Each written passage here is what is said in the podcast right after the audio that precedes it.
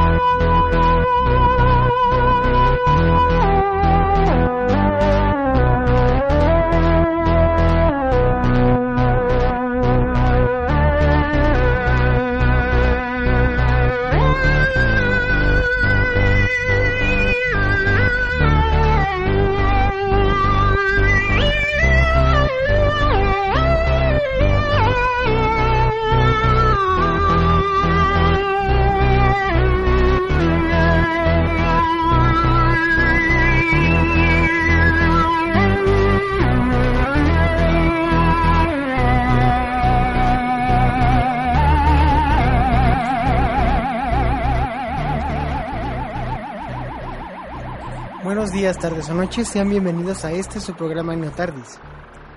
Y bueno, pues con el marco de la fila en puerta y otra serie de circunstancias, señores, pues el tema de nuestra nuestro programa de hoy será Robert E. Halen y su obra Tropas del Espacio de 1959. Eso, y aunque el autor es norteamericano, pues es necesario mencionarlo porque es uno de los tres padres de la ciencia ficción moderna.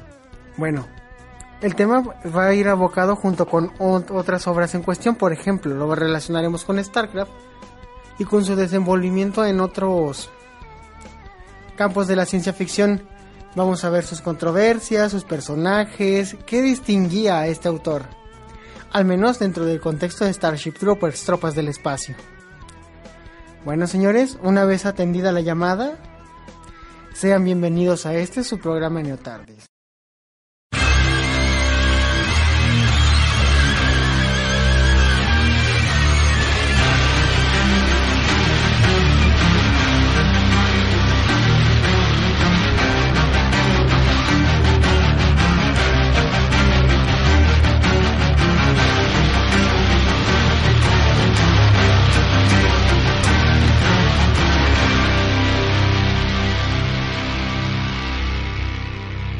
Bueno, pues empecemos a lo que nos cruje, señores. Y a, falta de a falta de capitán. Pues bueno, yo seré el encargado de manejar la nave hasta rumbo destino fijo. Robert de Halen es un autor de alguna manera poco convencional. ¿Por qué es poco convencional nuestro amigo Robert de Halen? Bueno, primero que nada, aparece en la primera mitad del siglo XX. Es un escritor que nace en 1907. Muere en Carmel en el 8 de mayo del 88. No pudo prestar servicio militar lamentablemente. O despiadadamente, creo que si no, no hubiera tenido tanta controversia tropas del espacio. Y bueno, habrá que mencionar que el hombre pues tiene una base de ciencia ficción dura y tiene una forma de contar fantasía con una estructura bastante coherente. Hay gente que cree que la ciencia ficción, al igual que la fantasía, son entretenimiento de segunda cuando eh, si alguna vez toman un texto de Tolkien o toman un texto de Asimov, pues darán cuenta que la estructura lógica en una narración fantástica, como en el caso de Tolkien, o incluso en un texto, pues también fantástico, aunque muy científico a la par, como el fin de la eternidad de Asimov, tiene una estructura tan coherencial y tan, tan vivente que aún en un marco fantástico pues resulta plausible. O lo que es lo mismo, las historias están tremendamente bien hechas. Difícilmente hay huecos argumentales, no van a encontrar una, un lenguaje redundante ni pedante. Son al, menos en al menos en Asimov y en Robert Halen vamos a encontrar también estos factores que lo hacen ser uno de los tres de los tres básicos de la ciencia ficción. Regresando al tema que les decía sobre Inglaterra como invitado de la FIL, pues bueno, tomar a este hombre de nombre Halen, pues es necesario por una sola razón. Habla la lengua de los anglosajones y también es uno de los pilares junto, a mi parecer, con los señores de la ciencia ficción británica como Aldous, Aldous Huxley o incluso la proto, proto escritora de ciencia ficción, bueno, escritora de protociencia ficción como lo es Mary Schiller con El último hombre y El moderno Prometeo, tienen que ir encabezados como algo, algo necesario a leer. Bueno, les diré de qué trata esta cosa. Starship Trooper tiene su origen en un futuro distante, muy muy distante, posiblemente unos 400 o 500 años en el futuro. El modelo político que, que, nos argumenta esta novela pues es un sistema fascistoide, hay que habrá que decirlo que es bastante algo autoritario. No en el sentido donde un autócrata rija a todas las demás posiciones del sistema gubernamental, sino como una autocracia donde hay una cierta élite que coordina a los no ciudadanos, porque hay una diferencia entre civil y ciudadano que después remarcaremos, y de alguna manera cómo es que todo se mueve a través de estas cosas. Bueno, aunque no sé exactamente la fecha en la que se está efectuando la, cuestión de esta novela, podemos dar cuenta de algunos elementos interesantes. Primero los personajes. El personaje principal de nuestra aventura es un chico llamado John Rico o Juan Rico, John para los compas, que va a hacerse partícipe de ser parte de la infantería móvil de la IM, por sus siglas, por consejo de uno de sus amigos de bachillerato. Eso y que todo el ambiente social por alguna razón lo llevó hasta cierto punto pues a elegir la vía del, de la actividad castrense. Bueno, John Rico no es precisamente un, una persona de escasos recursos, su padre es un empresario, es un, merca, es un mercante muy muy bien versado en la materia y que incluso se distingue de, de, esos personajes clásicos de, de, cine norteamericano y de reclutamiento porque no es de la clase baja. Vamos, no es, no es un Forrest Gump, por ejemplo. Nada más para que lo tengan en consideración. Y bueno, pues por alguna razón decide echarse al ejército tiene unos pleitos con sus padres por esta razón, finalmente logra ingresar a una...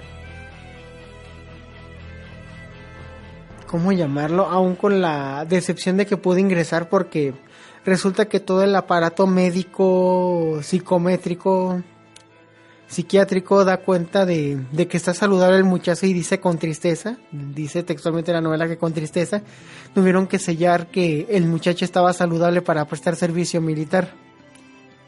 Incluso un médico dice que él nunca haría servicio militar porque sabe cómo acaban las personas después de que lo hacen. Digamos que desde el inicio donde se ve un hombre, donde nos narran que hay un hombre sin piernas y con únicamente un brazo para hacer parte de los movimientos. Se supone que él mismo lo dice por su propia voz, este, este hombre mutilado, que todo eso es para espantar a los tipos y que se dediquen mejor a hacer otra cosa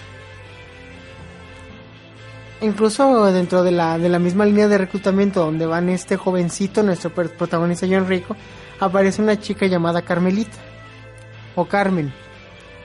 Resulta que Carmen tenía una gran inteligencia para las matemáticas y otra serie de cualidades físicas, era una excelente nadadora.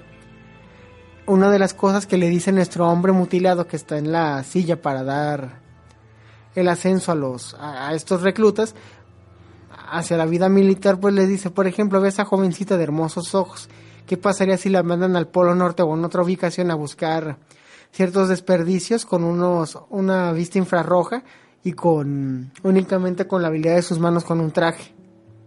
Sería una lástima que se enrojecieran sus ojos y que sus manos se llenaran de callos. Entre otra serie de ejemplos, van de menos a más los ejemplos crueles.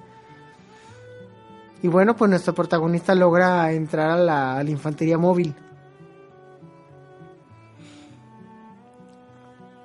Bien, después de tener este transformo de los personajes, pues tendremos que irnos exactamente a otra parte de las cualidades de la educación en Starship Troopers. En Starship Troopers, el sistema educativo pues funciona como cualquier otro, pero hay una increíble matematización, cientificación y con ello también una limitación del pensamiento literario y humano si le suena a la Alemania nazi o a algún otro sistema parecido, es que no es mera coincidencia, es un sistema que está hecho para formar cierto tipo de individuos no tan pensantes como uno debería, no está hecho para formar mucho menos literatos, filósofos o científicos más allá de las posibilidades que el sistema les marca, habrá que recargarlo. Y bueno, pues por eso es que dentro de una de las materias que estos muchachos llevan, lleva, eh, tiene el nombre infame de filosofía moral. Para hacer una especie de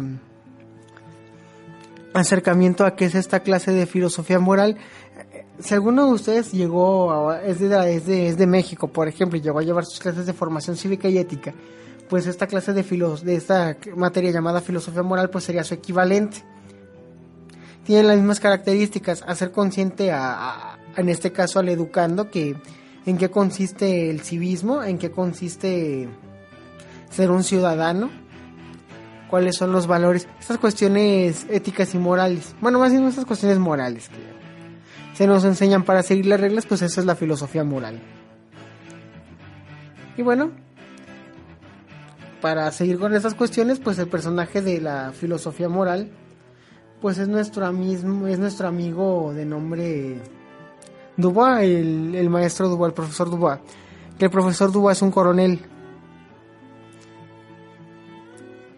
Eso nos lo van a decir hasta lo largo de la de la de la novela, pero es el principal impulsor también de los debates propios de la historia hasta llegar a otro sujeto que es el instructor de área, eh, ya cuando Rico es un soldado y piensa ser oficial. Y tienen el mismo método de trabajo, van a hacer una especie de disertación con cuestionamientos directos para decir por qué las cosas no son como ellos piensan.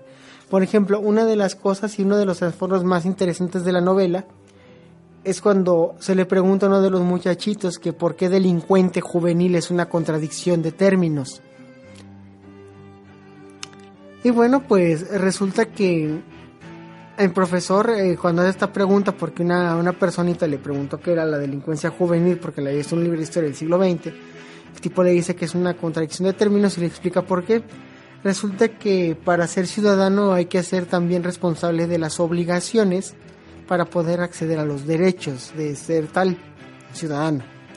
Entonces dice que para una persona, en este caso un niño adolescente, que se dedica a delinquir y que no tiene los, los elementos necesarios para sobrevivir, tampoco tiene quien le eduque en casa o, o que el mismo Estado no pueda hacerse responsable de él porque parece ser que ni siquiera le importa, pues en total descuido de su propia especie, al menos para como dentro de la novela se ve a la especie humana, más bien a la, forma de, de gobierno de, nuestra especie en esa época. Pues el tipo dice que es una contradicción de términos por una contradicción de términos por este por esta cuestión. Aun cuando sus crímenes hayan sido por omisión, resulta que es una contradicción de términos porque no hay una forma de delegarle responsabilidades a una persona que no tiene la capacidad para entender en qué consisten. Y bueno, pues es así como se empieza a dar esta, esta cuestión de, cuál, de por qué un delincuente juvenil es una expresión de, de contradicción de términos. Porque un delincuente es aquel que rompe el pacto social entre el ciudadano y el Estado. Como entonces un, un, como entonces un, un joven puede ser un delincuente si ni siquiera es ciudadano en pleno uso de sus facultades? por poner un ejemplo. Y bueno, pues a, lo largo también de esta historia ya, ya pasamos de algunos de los personajes más, más, más representativos. Tendremos que mencionar la figura del sargento Sim y la estructura de trabajo que se da dentro de los, de los campos de reclutas. A lo largo de las historias que nos cuenta nuestro amigo Robert Halen en los campos de reclutas, pues podemos encontrar los clásicos valores de trabajo en equipo, de autosuperación y de dar cuenta que el trabajo que se les, más bien la, la carga de trabajo que se les da, al igual que los castigos y la forma de tenerlos bajo raya, no es porque sea un acto de completo salvajismo, sino que es una forma pausada, determinada y concretamente hecha para que el soldado se vuelva disciplinado. Con todo esto, bueno, pues nuestro soldado, en este caso John Rico, pues logra avanzar y de alguna manera algo interesante que habrá que recalcar, aún con el aspecto tan fascistoide, cruel positivista de alguna manera, tomándolo como una cuestión despectiva, lo, lo positivista y lo cientificista, hallaremos que hay homosexualidad en la novela. El, creo que el sargento Sim se enamora de uno de los reclutas y por eso prefiere hacer que se marche del ejército. Y pues aquí no hay cuestiones de, de cuestiones, aquí no hay cuestiones de racismo, o al menos no sé, no son tan notables. Por ejemplo, nuestro personaje tiene un apellido hispanoamericano, rico, al igual que Carmelita. Incluso hay japoneses, alemanes y gente de todos tipos, colores y, y razas dentro de, del ejército de la infantería móvil, como en general del ejército. Incluso las condiciones de sexismo pues aquí no, no están marcadas. Aunque las mujeres no sean combatientes en el en Starship Troopers más que las tropas de comando, o sea, los, los, tipos de transporte o cierto tipo de oficialías, pues no es una, una condición tan marcada como en esas fechas donde por cada, ¿qué les gusta? 50.000 efectivos solamente hay 10.000 mujeres, algo así, para que lo tengan en cuenta. Y bueno, pues eso es parte del trasfondo. Ah, hay una apología al castigo corporal porque dentro de la misma línea del argumento del delincuente juvenil, bueno, de que el delincuente juvenil es una, una contradicción de términos, se establece que de alguna manera el castigo físico es una forma de limitar y de poder conducir a la conducta humana a una mejor a, un, a una mejor respuesta cosa que en lo personal pues me parece retrógrada y poco inteligente, aun con el argumento de que los delincuentes juveniles, aunque sean una contradicción de término, surgían porque nadie les puso la mano a tiempo. Podrá ser muy sencillo esto del castigo corporal, pero para una civilización que está basada en principios militaristas como esa, pues parece ser lo más viable para generar orden. Habrá que aclarar dos cosas interesantes acerca de la novela de Halen tiene una crítica directa por ser considerada como un discurso pro, pro, pro, militar. Se dice que es un discurso militarista. En mi opinión, ciertamente lo es. Y bueno, pues si, si alguno de ustedes es, es, aficionado a la historia o es un estudiante o ya un, tiene un grado en historia, pues sabrá que buena parte del sistema de la polis Esparta consistía en hacer que sus jóvenes aumentaran sus umbrales de dolor a través del castigo físico, así como premiar y castigar a través de la glorificación y castigar a través de los azotes. Por ejemplo, la, la prueba del queso u otra serie de cosas que aparecían a la larga. Bueno, ¿qué relación tiene la novela de Starship Troopers con, con conceptos como el nazismo y los espartanos? Habrá que aclarar que también el nazismo tiene una visión muy militarista de las cosas. Bueno, ya dijimos que los espartanos eran una raza guerrera, eran un pueblo ubicado en la Lacedemonia, que se distinguían del resto de las polis por tener un sistema militar y una organización con 800 años de impoluta paz. Vamos, no se movieron para nada ni tuvieron revoluciones a comparación de los 30 tiranos que hubo, creo que en Atenas. Bueno, continuando con esto. Aquí se ve claramente la diferencia entre civil y ciudadano. En la antigua polis espartana había una diferencia tremenda entre ser un espartiata, ser un perieco y ser un espartano. ¿Qué es un espartiata? Hasta donde llega mi conocimiento sobre esta polis griega, ser un espartiata era ser una persona que había nacido siendo libre, siendo hijo de espartanos, pero que tenía que pasar por todo el proceso educativo antes de ser un espartano. Esto involucra pues pasar desde su tierna infancia, 6-7 años, a ser parte del Estado y que el Estado lo eduque, lo alimente y lo cuide. A más o menos hasta una edad de 21 22 años, cuando creo que era parte ya formal del ejército espartano. Y ya a los 30 me imagino que era un, un combatiente perfecto en toda regla. Y bueno, de alguna manera al igual que en Esparta se ganaba la ciudadanía era parte del trabajo militar, aquí la ciudadanía se gana con ser parte del servicio, hacer el servicio militar por cinco años o ser un veterano de guerra. Sí, al igual que en Esparta, los únicos que tenían voz y voto no eran, creo que ni siquiera los espartanos, creo que eran la Jerusia y otro consejo, pero pues aquí la condición es más que obvia, solamente los que son capaces de tomar las armas para defender, pelear, matar y morir por el Estado son aquellos que tienen derecho a votar y ser votados. Sistema limitado, cruel, pero y muy contrastante con las democracias que vivimos en el siglo XX, XXI y que esperemos que siga durante mucho tiempo y que se renueve como pueda. Bueno, buena parte también de la de la cuestión de la, de la visión de la civilización que tiene este libro, aún con elementos no que no son racistas ni clasistas ni de otra clase, pues parece ser que uno de los elementos más típicos de una dictadura fascistoide o al menos de un control de una forma de control bastante interesante donde ser parte del ejército te vuelve más valioso que, que el resto. Cuando se hace la diferencia entre civil y ciudadano las clases de este coronel Dubois, el profesor Dubois, se da cuenta también de esos elementos muy a la griega, donde solamente aquel que es capaz de defender al Estado tiene derecho a elegir el destino de su pueblo. Claro, en la antigua Grecia, pues ser ciudadano implicaba que fueras a pelear por la polis, eso y que aparte, pues puedas pagar el armamento para ir a la guerra bueno, los sofistas y la, la cuestión de los debates de sofistas contra filósofos no surgen de la nada. Hay una gran cantidad de esclavos que surgen después por culpa de las guerras médicas, porque los ejércitos no tienen suficientes hombres y les dan a cambio la libertad a cambio de que peleen. Y como ser parte de, de, la cuestión estatal, al menos de la antigua Grecia, no quiero sonar a una aberración intelectual, pues habrá que dar cuenta que para participar en los ejércitos de la polis habrá que saber hablar, habrá que saber conducir bien las ideas y expresarlas correctamente. Y es como surgen los sofistas, hasta donde entiendo, en contraposición a la visión de los filósofos. Pero bueno, volviendo a nuestro tema que se llama Starship Troopers, bueno, pues podemos notar estos elementos tan, tan llamativos.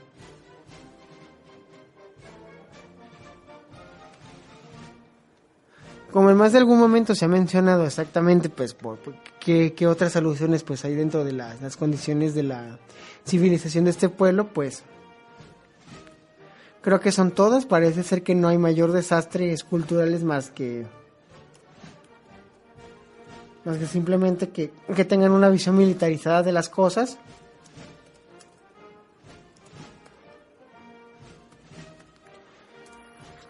Y pues bueno, ¿de dónde tiene pues habría que mencionar cuáles son sus tanto inspiraciones para escribir la novela de Starship Troopers como para las de, quienes se inspiraron los señores de ¿Quiénes se inspiraron de Starship Troopers? Bueno, pues la primera inspiración que me viene a la mente de Starship Troopers, y no me refiero a a la película de 1997, voy a referirme a un videojuego clásico, es StarCraft. StarCraft es un videojuego que aparece en 1998 de parte de la gran compañía Blizzard, que salió el 31 de marzo del 98. Y bueno, pues, ¿de dónde viene exactamente la, la inspiración de, StarCraft en, de Starship Troopers en StarCraft? Bueno, si vemos las características del exoesqueleto que menciona que menciona Starship Troopers e, es idéntico al traje del Marine Terran. Por no decir que son el mismo. E, el traje dicen que tiene el tamaño todo en, versión gorila que funciona a través de impulsos eléctricos y que toma armas de ese mismo tamaño.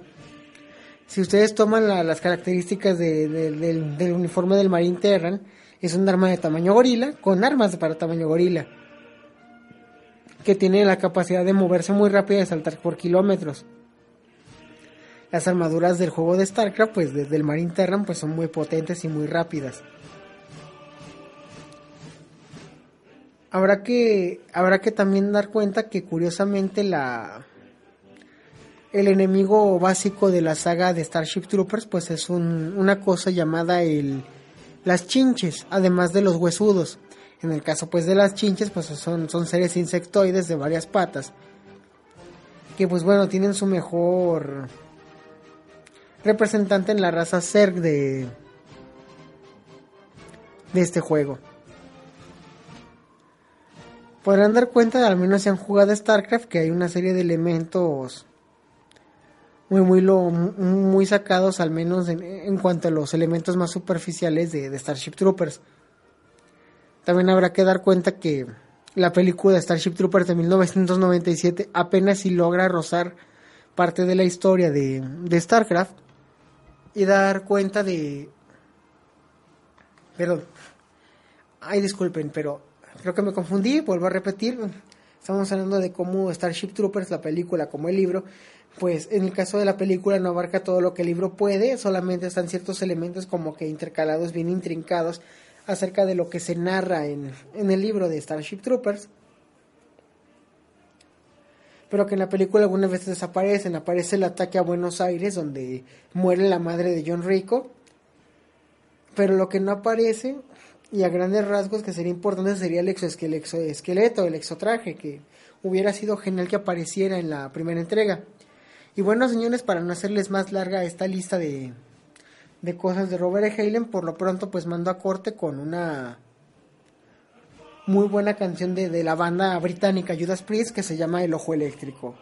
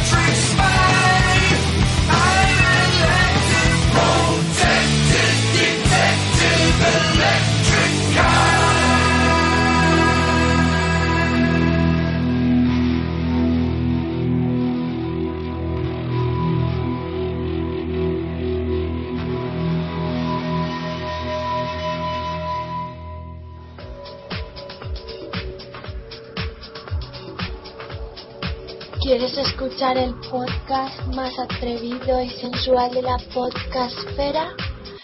Pues entonces no escuches la viñeta en Disco Inferno. Tu podcast de cómics y mucho más.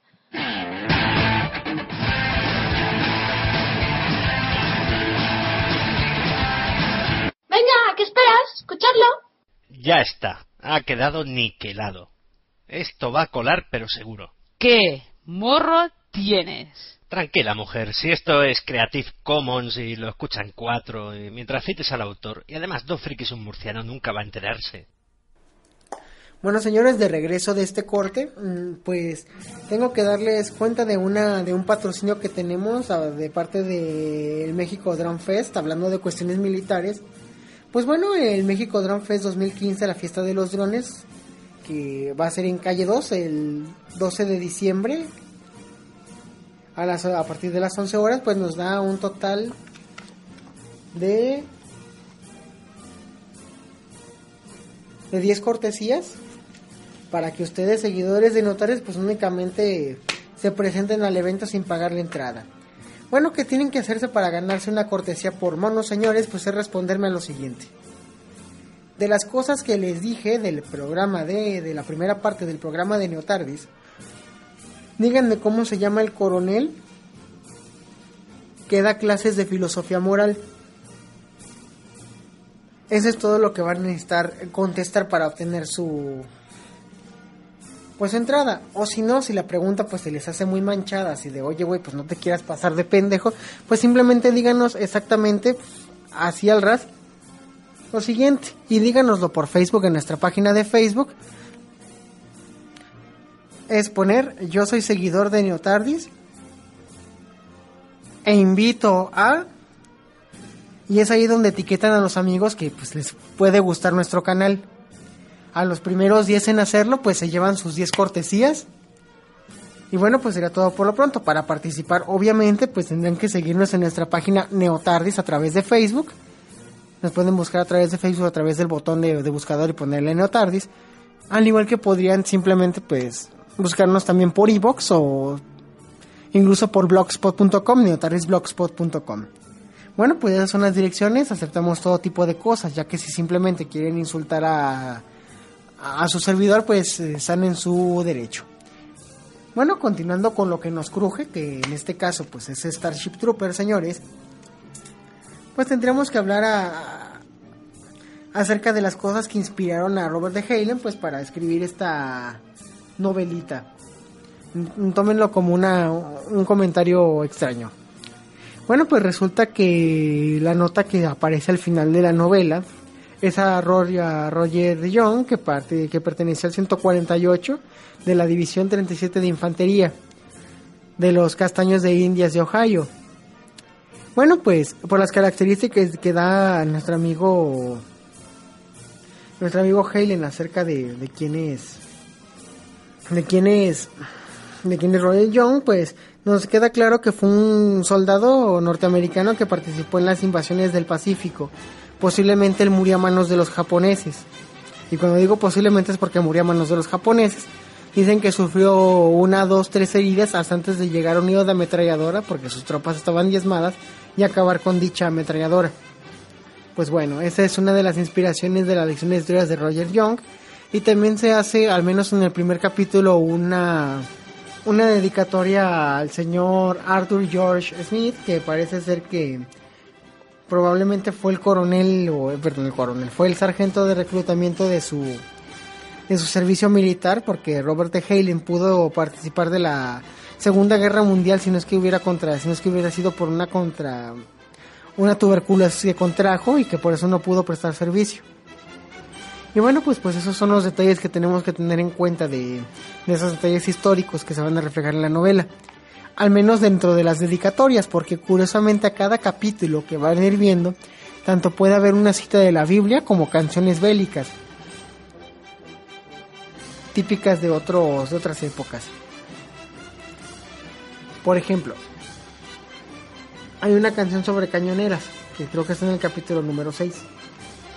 Pero volviendo a la, a la, a la fuente de trabajo que, que nos atañe y sobre su relación con StarCraft, pues bueno, ya vimos que el traje del Marine Terran está 100% inspirado en en esta novela de Roberta Hayden, al igual que su enemigo el ser. Y bueno,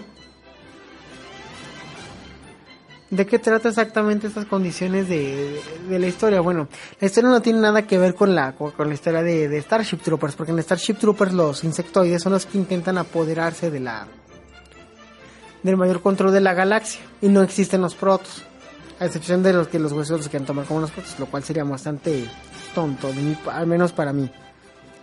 Pero bueno, volviendo a las características del traje Terran y que hay un gobierno dictatorial que tumba a otro gobierno dictatorial que se convierte en los hijos de Korhal.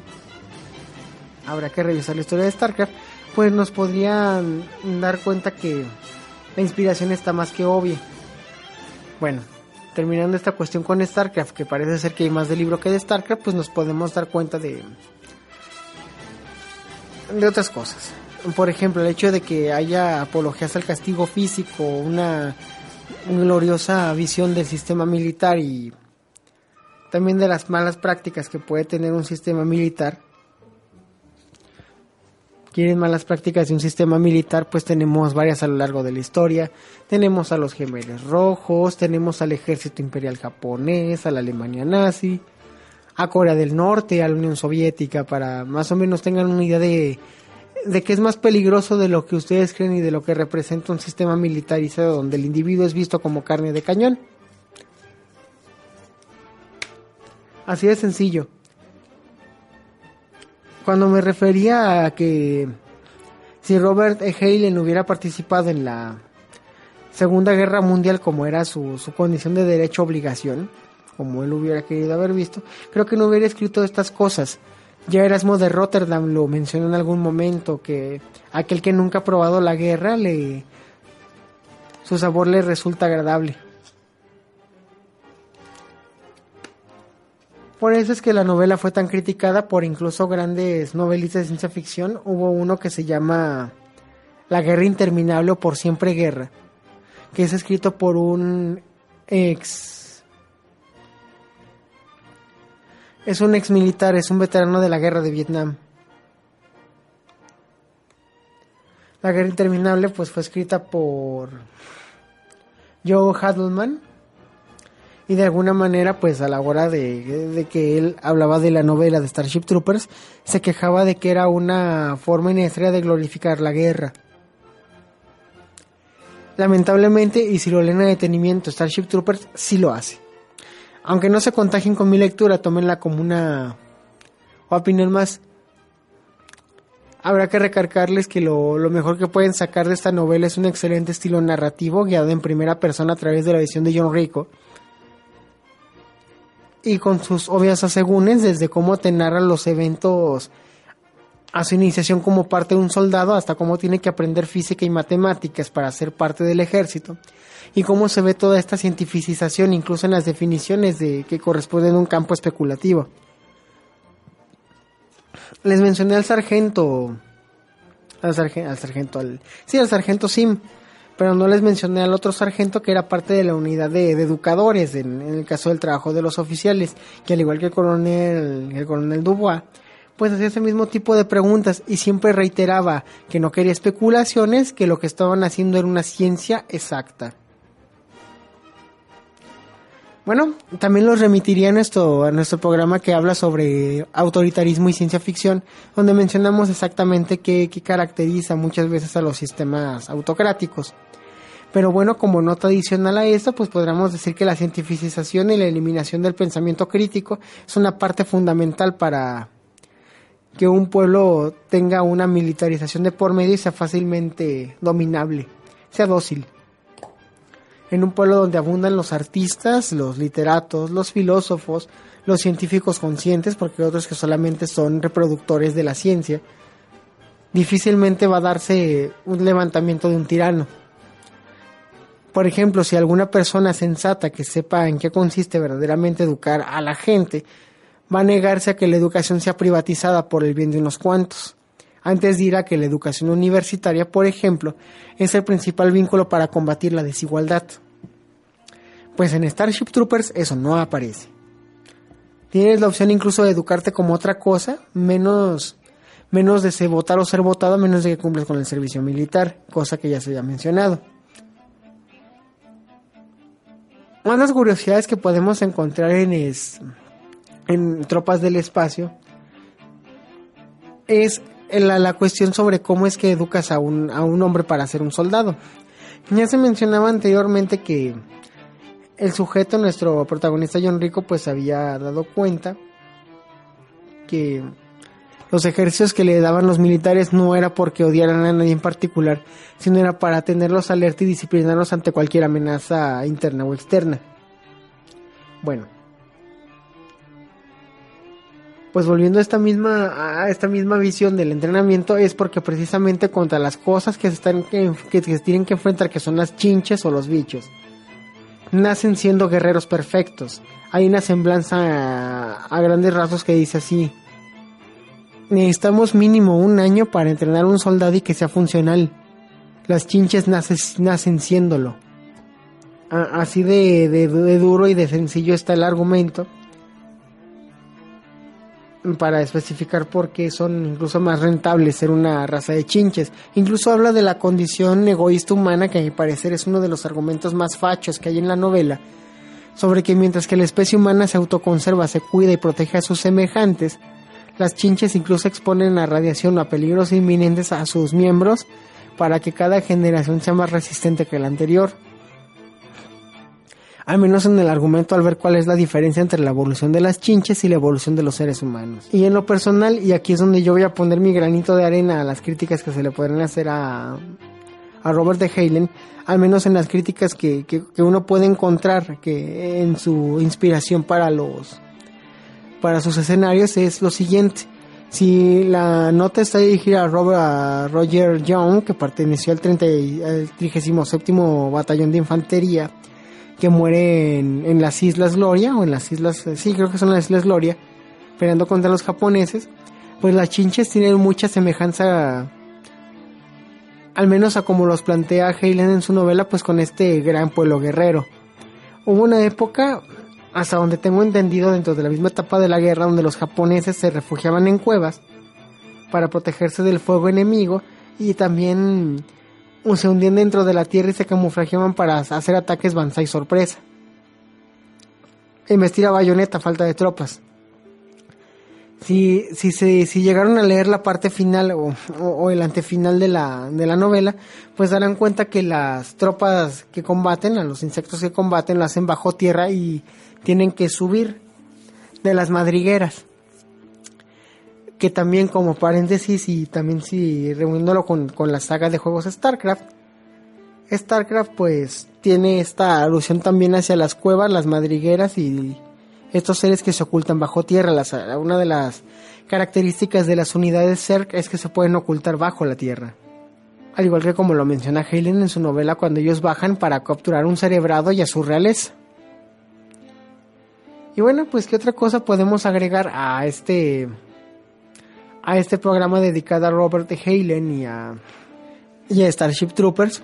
Más que nada Starship Troopers su relación con otras cosas en la cultura, pues medianamente, al menos con, con, el juego StarCraft, pues creo que sería casi todo. Habrá que dar cuenta que el nombre de John Rico, al menos en la ciencia ficción, es común. Por ejemplo, ya, ya se llevaban seis programas sin mencionar algo sobre Kilson, pero en este caso es necesario. El personaje Rico Velázquez de la saga Kilson es latino, es un marín y es de ascendencia puertorriqueña. Y bueno, creo que para culminar con otra serie de cosas, pues habrá que decir eh, por último que, que, la narrativa de Robert de Halen es muy limpia, es una de las mejores que he leído hasta ahora, no soy un especialista en este, en este género de la ciencia ficción pero uno puede notarse el trabajo que hay de fondo para poder narrar algo de esta naturaleza. Y bueno muchachos, creo que sería todo por lo pronto. Que tengan una excelente noche, nos vemos para la siguiente.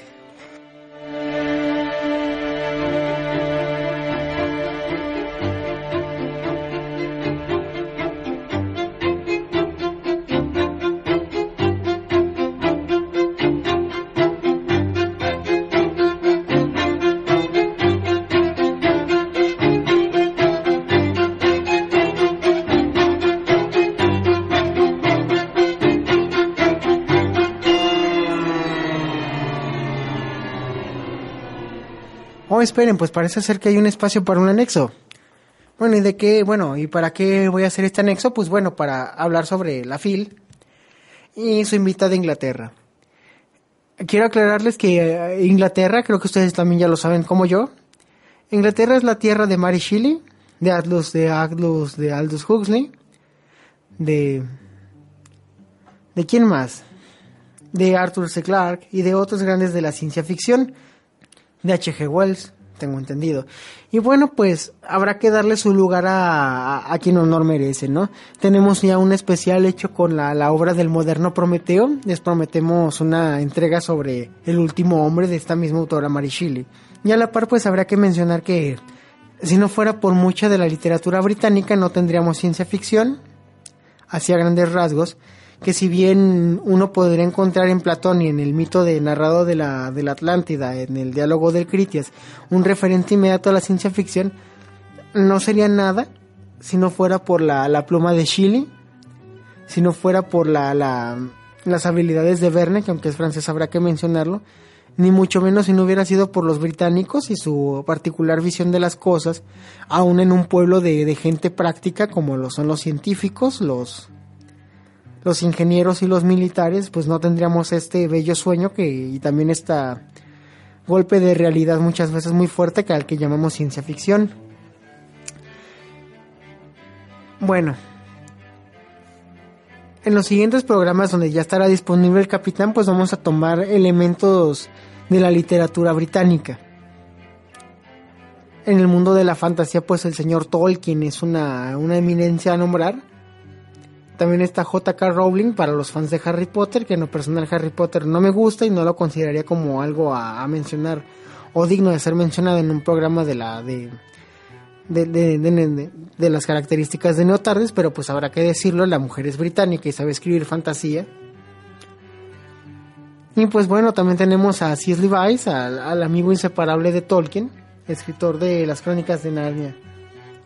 También dentro del escenario de la lengua inglesa, porque si vamos a hablar de Inglaterra tenemos que hablar de la lengua de los anglosajones, de, del inglés en cuestión. Pues bueno, ¿qué, ¿qué, no le debemos a la lengua de los sajones en cuestión de ciencia ficción y de fantasía?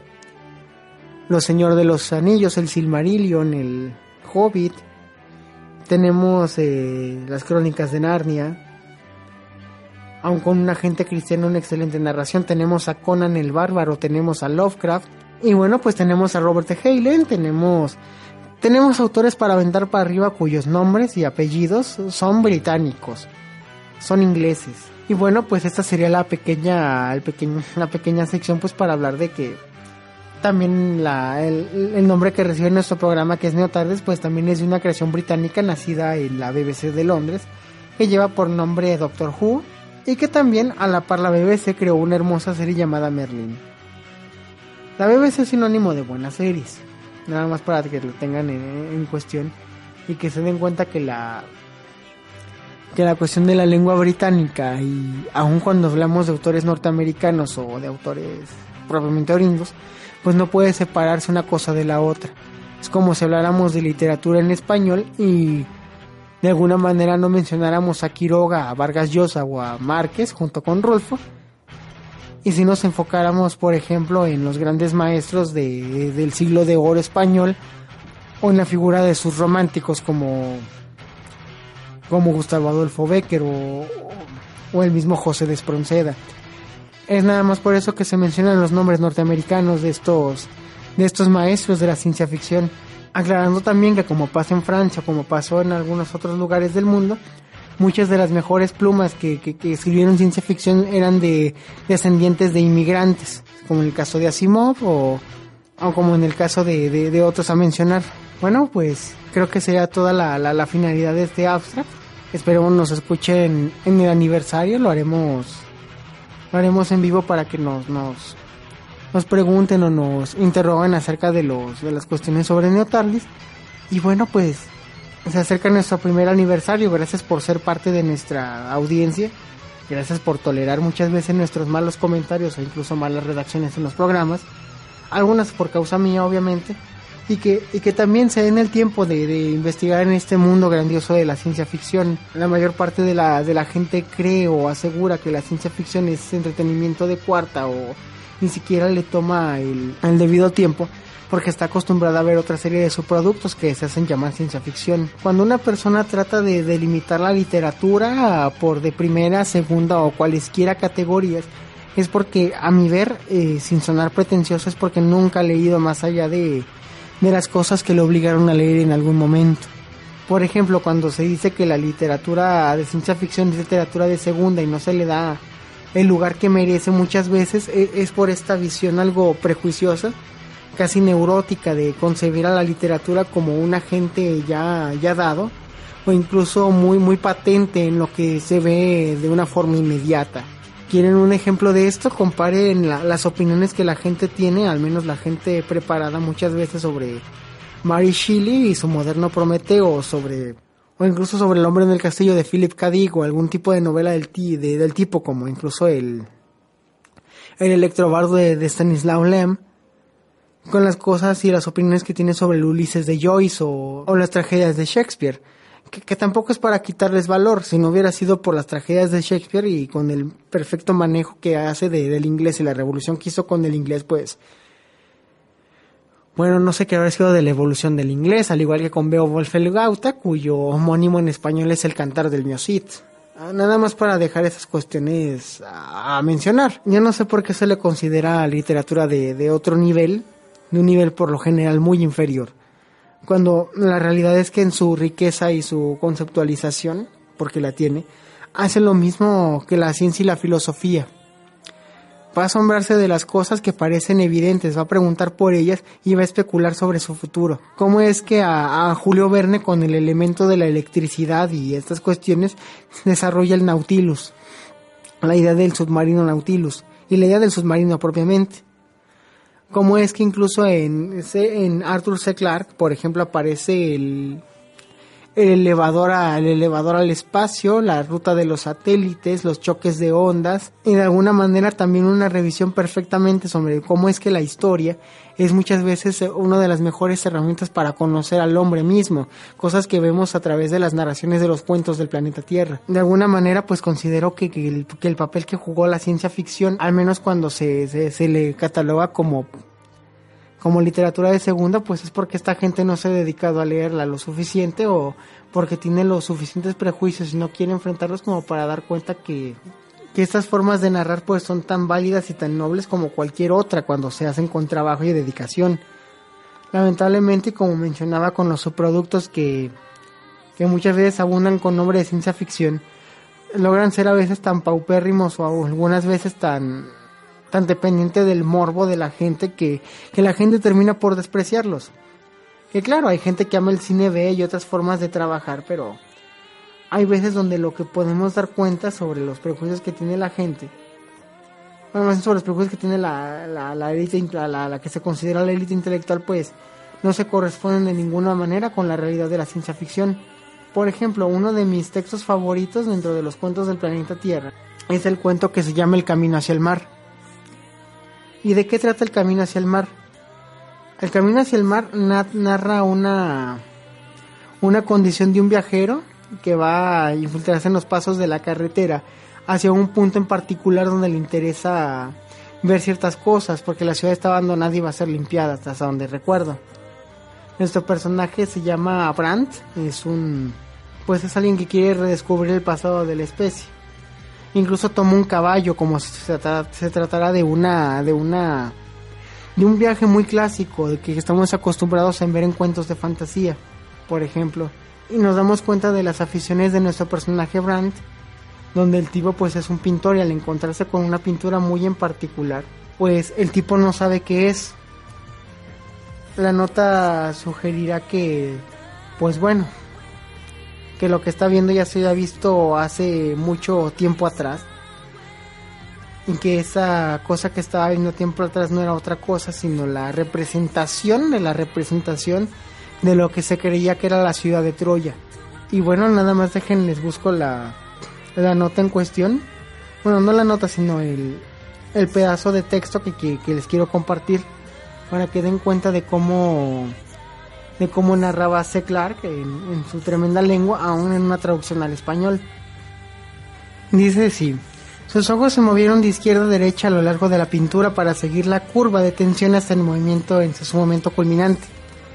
A la izquierda estaba el mar, de un azul tan fuerte como el agua que rompía contra Shastar, y que por él navegaba la flota de extraños barcos, impulsados por hileras de remos y velas hinchadas, con rumbo a la tierra lejana.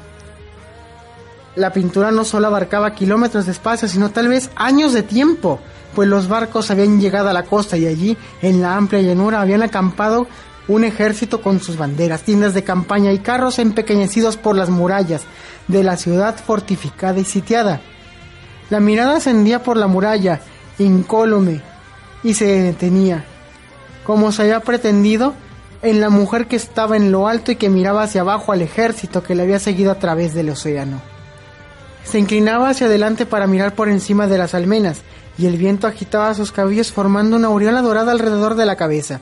Su cara reflejaba una tristeza demasiado profunda para ser expresada con palabras, pero no afectaba a la increíble belleza de su cara, una belleza que pasmaba a Brandt, incapaz de apartar de ella los ojos. Cuando al fin pudo hacerlo, su mirada pasó de, la aparentemente, de las aparentemente inexpugnables murallas del grupo de soldados que trabajaban a su sombra. Estaban reunidos de estaban reunidos alrededor de algo tan escorzado por la perspectiva que Brandt andó a darse cuenta de lo que era. Entonces vio que se trataba de una enorme figura de caballo, montado sobre ruedas para poder ser trasladado fácilmente. Esto no despertó ningún recuerdo en su mente y volvió enseguida aquella a la figura solitaria en lo alto de la muralla.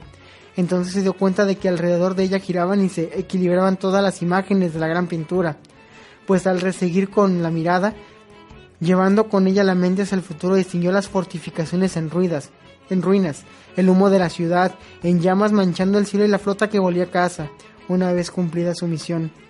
Brand no se marchó hasta que la luz fue demasiado débil para que pudiese ver algo.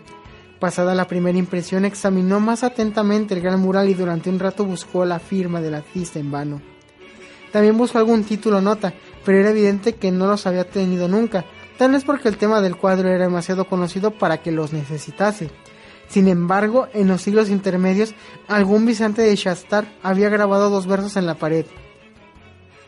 ¿Es esta la cara que lanzó mil barcos y quemó las torres encima de Troya? Bueno, este pasaje de, de, de, los cuentos del planeta Tierra da cuenta de la capacidad que tenía Seclar para dar cuenta de un elemento clásico para nuestra cultura, que es la batalla de Troya, narrada en la Odisea, al menos la entrada del caballo de Troya, como de la, lo, de la, de la batalla de los 8 o 9 años que dura la guerra contra Troya, contra Troya, narrada en algún momento en la Iliada. Al menos en sus comienzos con la Iliada. Bueno, esa es una característica típica de, las, de lo que hace la ciencia ficción. Cuando la ciencia ficción es buena, claro está. Y que merece, al igual que todos los grandes clásicos de la literatura, a mi punto de vista, aun con un elemento tan corto y con mi poca experiencia, ser parte de las obras del espíritu humano y de la literatura mundial. Bueno, pero simplemente es mi opinión.